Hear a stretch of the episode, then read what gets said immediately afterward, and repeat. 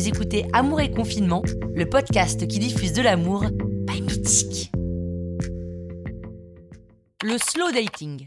Le slow dating revient définitivement en force. Adieu le speed dating, adieu la séduction bâclée, adieu la consommation à outrance.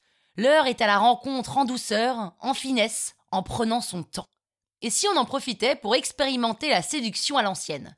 Attention, ça veut pas dire envoyer des lettres manuscrites parfumées, ni faire envoyer un pigeon voyageur pour faire passer un message. Non Adopter la technique du slow dating, c'est finalement accepter qu'on est prêt à rencontrer quelqu'un.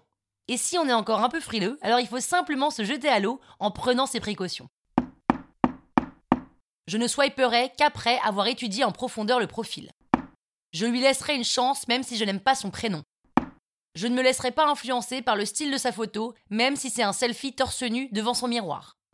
Je répondrai au message même quand je n'aime pas la phrase d'accroche.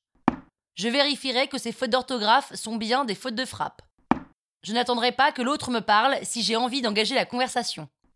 Je n'hésiterai pas à faire appel au conseil du coach de mon appli si besoin. Je préviendrai évidemment la personne avant de la supprimer de mes coups de cœur. Je laisserai du temps au désir de se mettre en marche. J'écouterai mon cœur plutôt que ma raison. Je me laisserai aller si j'ai envie, pour une fois, de lâcher prise.